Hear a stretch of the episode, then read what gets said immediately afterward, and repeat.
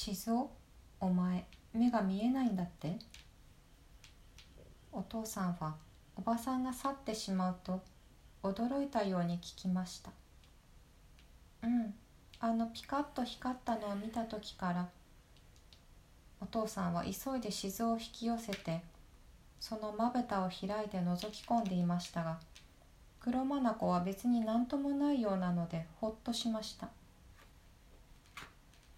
それというのも実は大橋の兵器工場で不思議に大怪我もしないで助かったお父さんが燃えている純真女学校を右に見ながら浦上川の浅瀬を渡り我が家に向かって道もない田んぼや畑を駆け戻っていた時のこと。黒焦げになった死体や皮が剥げ落ちてしまって体中に血をにじませて垢抜けになった人。かぼちゃのように顔が膨れ上がった人などの中に女の人の生首を見たのです。きっと一番強い爆風が歩いていた女の人の首を吹きちぎってそこまで飛ばしていたのでしょう。頭の毛は半分焼けちぎれ片側の長い毛が耳から首の根っこに巻きついていました。そしてカッと見開いた目の中の黒眼が黒い穴になって開いているのでした。あの鋭い光を真正面から見たために焼かれてしまったのでしょう。それで自分の子供があの生首と同じように黒眼を焼きつぶされたのではないかと思った時お父さんはぞっとして身震いが出たほどでした。幸い静雄の黒眼は何ともないようです。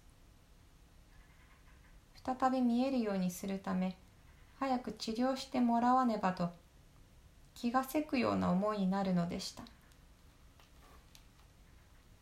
コンピラ山の上から飛行機の爆音が聞こえてきました。もう何回も様子を探りに来ているのだということです。お母さんも郷の奥にいるんだよ。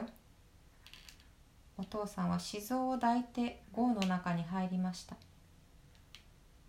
郷の中には近所の人たちが12,3人逃げてきていました。ほとんどの人が怪我をしている様子でうめく声がします。ひいひい泣いているのは4つになる高坊の声です。どこを怪我したのでしょう。気が狂ったように「何万だ何万だ」と念仏を唱えているのはマルタさんとこのおばあちゃんです。ねえ父ちゃん辛抱してよ。今水飲んだら死んじまうんだから。死んでもええ水をくれ。しきりに水を欲しがっているのは大工の石本さんでそれを止めているのはおかみさんのようです。石本さんも怪我がひどいようです。苦しい何とかして。ともだえているような女の人の声も聞こえます。人間のこのような苦しみや断末魔に近い声を初めて聞く静雄はただもう胸がドキドキしてしっかりお父さんの胸にしがみついていました。お母さん静雄だよ。静雄が帰ってきたよ。お父さんが郷の一番奥で御座の上にうつ伏せになっている女の人に小さな声で呼びかけました「ああ静雄。お母さんは今の今まで心配していた静雄の手をしっかり握って大粒の涙をこぼしました。よかった。怪我がなくてよかった。薄暗い壕の奥では確かに静雄は元気に見えました。あまりに喜ぶお母さんの姿を見てお父さんも静雄も目をやられて見えなくなっているのだよとは言えないでおりました。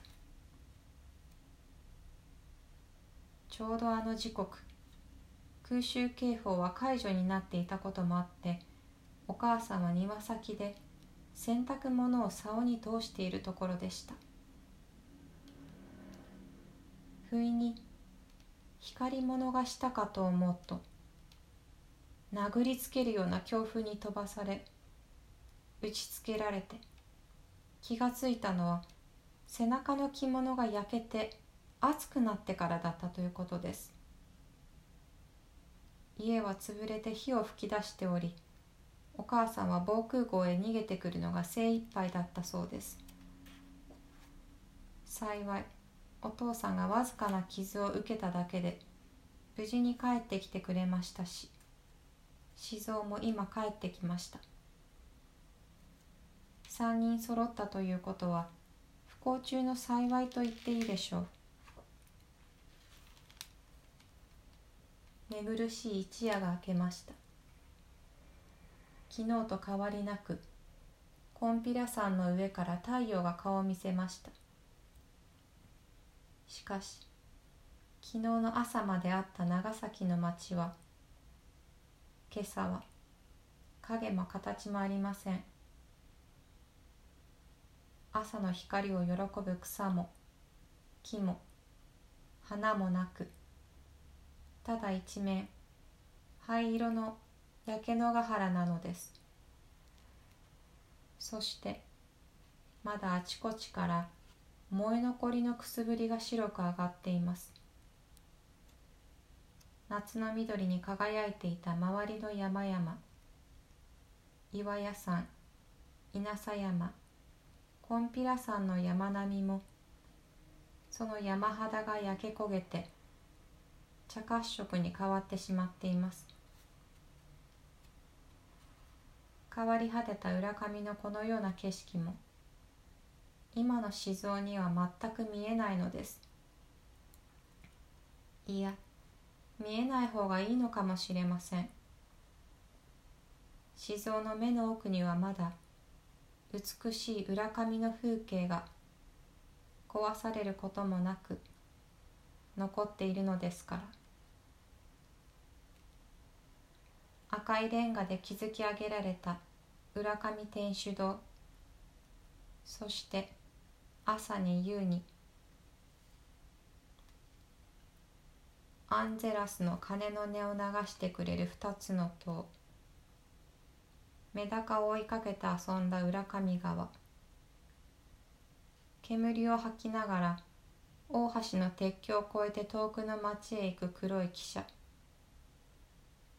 家の郷の広々とした田んぼで白い喉を膨らませて鳴く無数のカエル。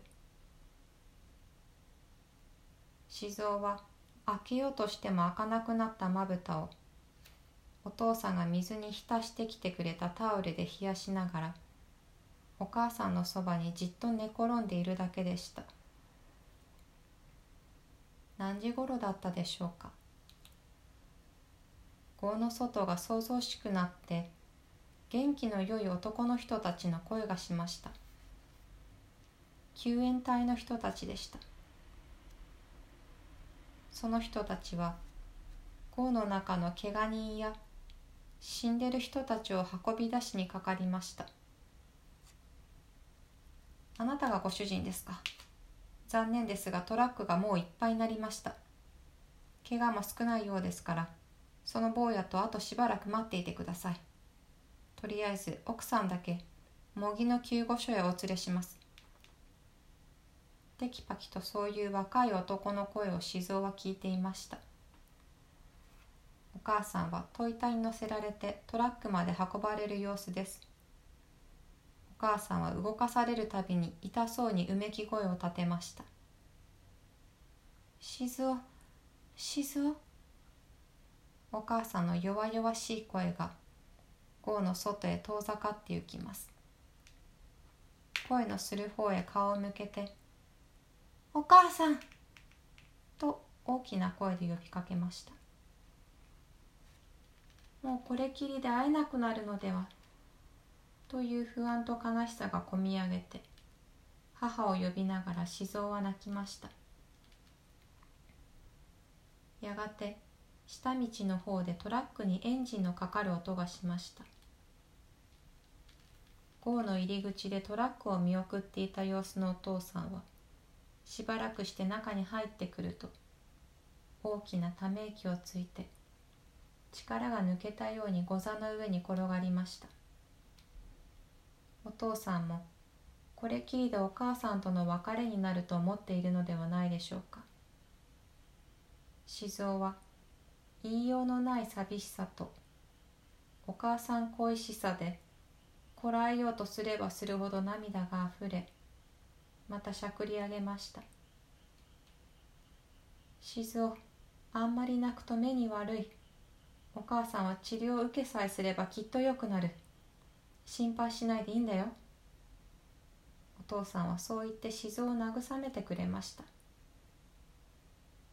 しばらく待っているようにと言って去ったトラックはなかなか帰ってきませんでした。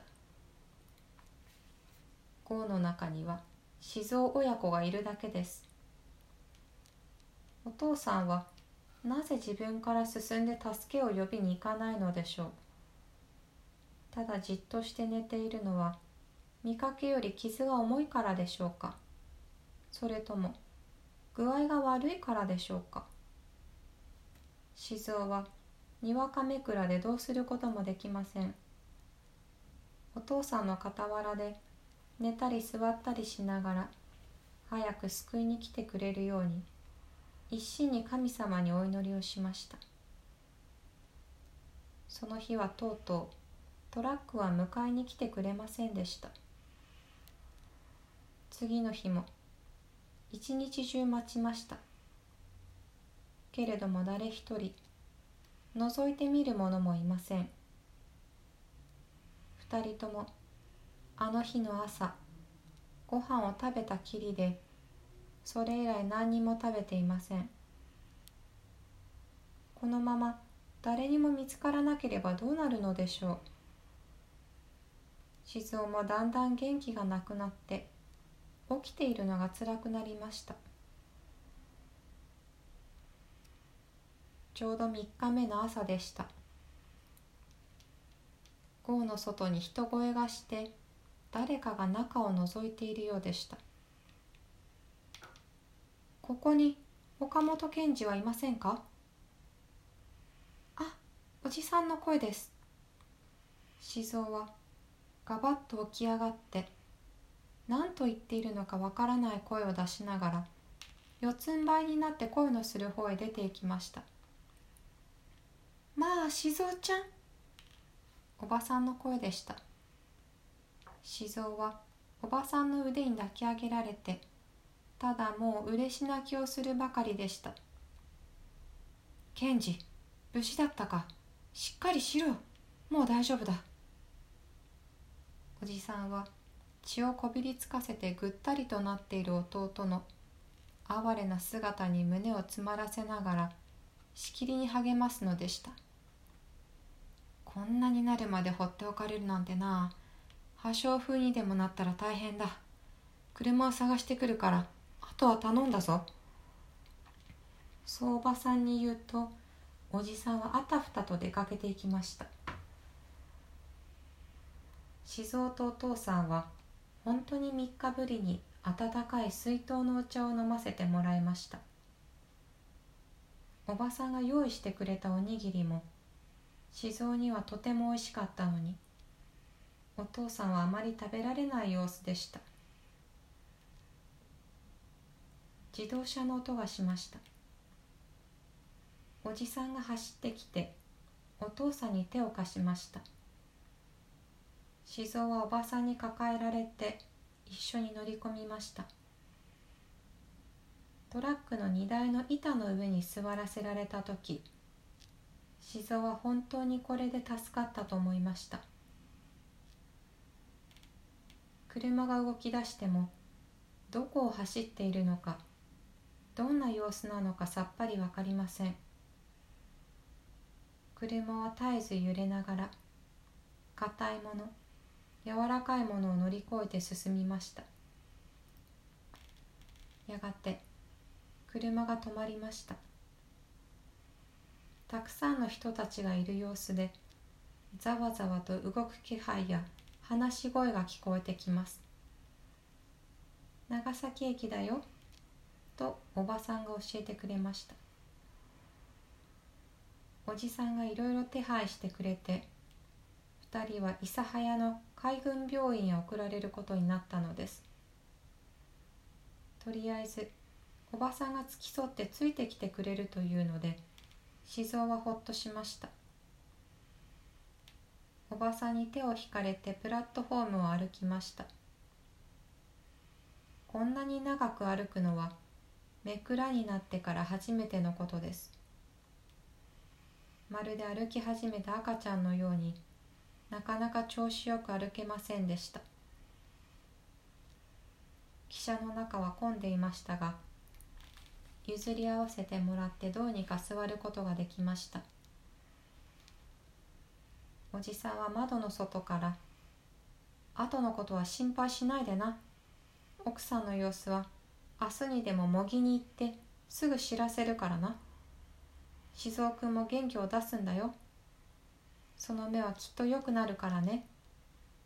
と言って代わる代わる二人を励ましてくれました。諫早の海軍病院というのは佐世保海軍病院の分院で諫早駅から大村の方へ向かって線路沿いに10分ぐらい歩いたところにありました。鉄道は病院の横から2本に分かれ1本はまっすぐに大村へ伸びていき他の1本は病院の北の端から右へ曲がって有明線となるのでした。戦争が進むにつれて負傷する兵隊も増え佐世保海軍病院に入りきれなくなったために諫早のここに分院を作ったわけです。病室が6棟もあり軍医さんや看護婦さんはじめ病院で働く人たちはみんなで二百数十名もいました。8月9日。長崎で原爆が炸裂した時はこの病院の人たちもあの怪しい光を目に感じました。中には B29 が投下していった落下傘が遠くの空で白い点のようにゆっくり落ちていくのを見た人もいました。ちょうど看護婦さんたちが食堂で昼ご飯を食べている時のこと。全員集合がかかり何事かとみんなが庭へ集まると上官から午前中の空襲で長崎がやられた。軍の秘密で詳しいことは言えないがアメリカは新兵器を使って長崎を全滅させたようだ。今から直ちに救護医療隊を送り込む。という説明があったのです。こうして真っ先に長崎へ救助隊を送ったのは諫早分院でした。原爆のすぐ後長崎へ入った列車はまず道の駅止めとなりその後は救援列車として大橋まで進みそこで被爆した負傷者をすくい上げました。この救援列車第1号の運んだ負傷者は午後3時ごろ諫早駅に着きほとんどが諫早分院に収容されました。一度に数百人の患者を迎えた病院はそれこそ上を下への大騒動炊事場の人も洗濯場の人も事務室の人たちも床屋さんもとにかく病院で働いているすべての人が患者さんを助けました。6棟のベッドは満員となり娯楽室や大廊下にもわらベッドを敷いて治療に当たりました。静雄たちもやっと諫早の病院に落ち着くことができました。第一病棟の一部屋の空きベッドは今朝方亡くなった患者が寝ていたものです。長崎を逃れてせっかく病院で治療を受けながら一日に10人20人と死んでいくのでした。その度にベッドが空きまた新しい患者が入ってくるのです。患者の大部分はやけどで頭の毛はじりじりになり着ているものはボロボロ。中にはほとんど裸のような人もいました。顔をすすを塗ったように黒く焦げ腕や胸の皮が垂れ下がって赤い実が現れている人もありました。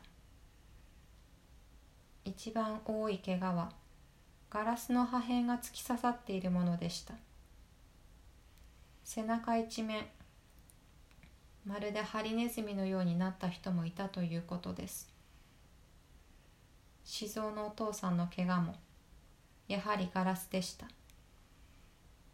爆風によって粉々に砕けた工場の窓ガラスが砂をぶっかけたようにお父さんの頭の後ろや肩一面に突き刺さっていました。初めの日は心が張り詰めていたので痛さも感じませんでした。しかし2日3日と経つうちに傷の痛みとともに体が気だるく吐き気や下痢が来て何とも言えない苦しさが続いていました。お父さんは早速軍医さんの治療を受けました。まず突き刺さったガラス片の取り出しにかかりましたがもう3日も経っていたので肉に食い込んでいってピンセットで取り出すのが大変で何時間もかかったのです。軍医さんも汗びっしょりになり痛みをこらえるお父さんも汗びっしょりでした。静雄は見えないのですがそのお父さんのうめき声を聞くたびに胸が締め付けられるようで自分が逃げ出したいくらいでした。数十枚のガラス片が抜き取られました。しかしお父さんは大変具合が悪くなり看護婦さんたちが慌ててビタカンファールという強心剤を注射したりしました。静雄も専門の軍医さんに診てもらいました。いろいろ検査をされましたがこれなら3週間もすれば治るぞと言われたのです。診察室から病室まで手を引いてくれた松本という看護婦さんも大変喜んでくれました。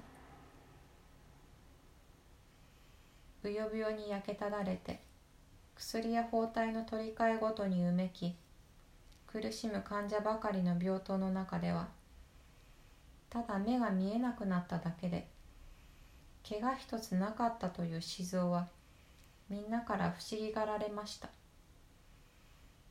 眼帯さえなければ病室の中で静雄が一番元気で朗らかに見えたのです。入院して1週間くらい経ったある日お父さんが耳の後ろの傷がひどく痛むということを松本看護婦さんに訴えました。包帯を取って傷口を調べていた松本さんが小さく叫びました「あら牛が湧いてるわ」8月13日頃から全部の病棟で患者の傷口にウジ虫が湧いているのが見つかっていました。とうとう静雄のお父さんにもウジ虫が見つかったのです。毎日可能止めのサルファ剤を注射し傷口も消毒しているはずなのにやっぱりウジ虫が湧いてうごめいているのでした。松本さんは急いでピンセットで虫を取り除きカルキと呼ぶ液で傷口を洗い軟膏をつけました。うっかりすると耳の中やお尻にまで米粒のようなウジ虫が湧いて患者の生き血を吸っているのだそうで看護婦さんの毎日の仕事の中にウジ虫取りも入っていたといいます。病院にいてさえこのようなありさまなのです。病院にも入れず学校の体育館などに運ばれて十分な治療も受けられないでウジ虫に血を吸われながら死んでいった人も多かったということです。看護婦さんたちは一病室に20人近くの患者を受け持って昼間はとても忙しそうでした。食事の世話から包帯の取り替え治療注射養便の始末までみんな看護婦の仕事でした。それにウジ虫取りにも時間がかかりました。そんな中で看護婦の松本さんは優しい姉さんのように静雄を可愛がってくれました。静雄は目が見えないために食事は3度とも松本さんが食べさせてくれました。そんな食事の時間に世の中のいろんな出来事や病院の中のことなども話してくれました。8月15日に天皇のラジオ放送があって日本が戦争に負けてしまったこと。日本の軍隊はなくなってしまって連合国の軍隊が日本に上陸してくること。この病院では敗戦と分かった日にがっかりした患者さんたちが次々に死んでしまったこと。この海軍病院も近いうちにアメリカ軍がやってきて取り上げてしまうという話があること。静雄にとってはびっくりすることばかりでした。特に原子爆弾が空の上で爆発して何十万人の人を皆殺しにすることができるということ。焼け野ヶ原になってしまっている静雄たち静雄たちの住んでいた浦上方面には70年間は草木も生えないし人も住めないと言われていることを聞いた時などは家もなくなってしまったしこれからどうなるのだろうと心細くなりました。9月の初めにやっと眼帯が取れました。少しずつ光にならされてきた静雄の黒眼は今やっと物を見ることができるのです。まず白髪の多い軍医さんの顔が見えました。松本看護婦さんのニコニコした顔が見えました。窓の外に青い空が見えました。それから一人で病室に帰ることができたのですお父さんおう見えるようになったか静雄。見えるよ。お父さんの顔がよく見えるよ。よかった。よかった。長崎に帰ったらお母さんの顔が見られるぞ。おじさんの知らせではお母さんも大変元気になってるそうだ。この日お父さんはとても嬉しそうでいつもより食事もおいしく食べたようでした。ところがその日から1週間経つか経たない。9月17日の朝お父さんの容体は急に悪くなりました。数日前から高い熱が続いていました。歯茎からは血が出るようになり頭の毛も毎日びっくりするほど抜け落ちるようになっていました。死ぬ前の原爆患者はほとんど皆こんな様子になることを看護婦さんたちは知っていました。かわいそうだけど静雄君のお父さんももう長くはないと松本さんも感じていました。血液検査をしてみると普通の人なら1立方ミリ中に7000個から8000個はあるはずの白血球がわずか100個ぐらいしかありません。これは明らかに原子病です。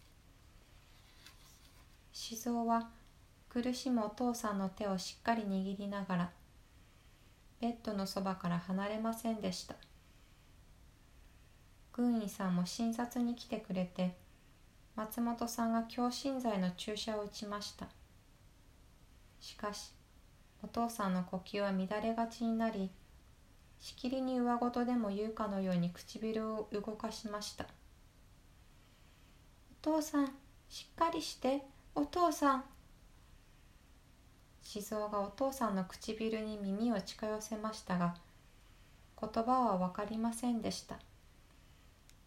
ただ何回か「ま」という音が聞こえたように思いました。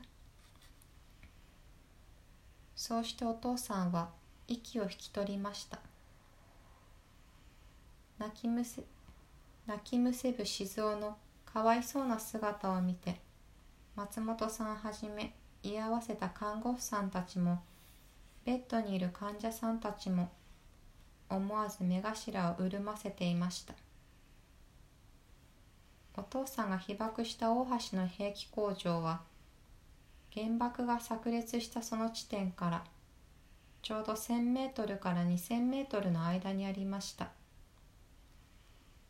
工場の事務室にいて幸い大きな傷は受けなかったお父さんも放射能の悪い害を受けていたわけです。これくらいの距離で害を受けた人の半数くらいが3週間から6週間くらいで容体が変わって死亡しているということでした。静雄のお父さんもちょうど6週目に入っていました。やがて松本さんが看護婦としての仕事をテキパキと始めました。静かに眠っているようなお父さんの全身はアルコールできれいに拭き清められました。両手も胸の上に組み合わされ顔には白い切れがかぶせられたお父さんは長崎のおじさんたちが来るまで霊安室の方に移されるということでした。昨夜までベッドを並べていたお父さんは今はもういないのです。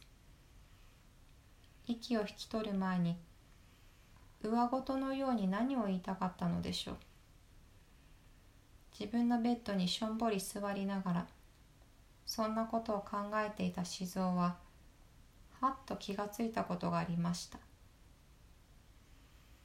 濁った意識の中でお父さんは最後にお母さんの名を呼び続けていたのではないだろうかということなのです。お母さんの名前は正代というのです。あの「ま」という音はお母さんの名前の間に違いありません。頭の毛は抜け落ち頬のこけてしまったお父さんはまるで別の人のようにも見えました。せっかく目が見えるようになったと喜んでいたのにお父さんの死に顔を見なければならないなんていっそのこと見えない方が良かったのではないかと。静雄はやりきれない気持ちでそんなふうにも考えるのでした。しかし原爆によって家や財産を焼かれお父さんを亡くしその上自分はめくらになった。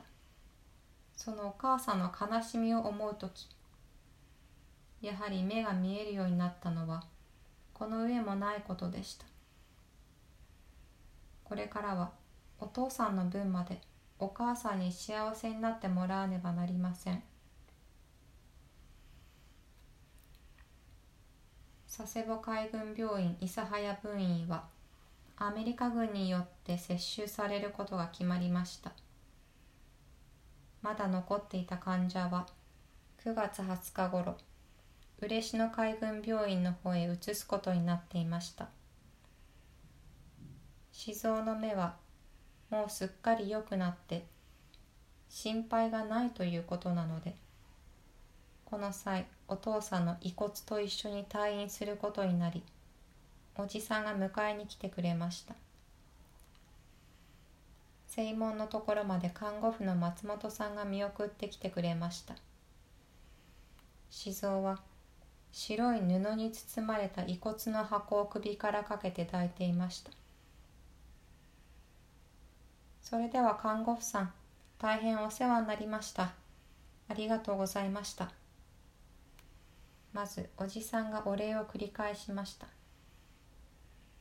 お姉ちゃんいろいろありがとう。静雄も頭を下げました。松本さんは目を潤ませながら静雄ちゃんも元気でね。私たちも病院が解散したら国へ帰るのよ。と寂しそうに言うのでした。正門前の小川にはきれいな水が流れて広いコンクリートの橋がかかっていました。橋を渡って手を振る静雄の目には松本さんの白衣がその後ろの青い空に生えてすがすがしく印象的に映って見えました。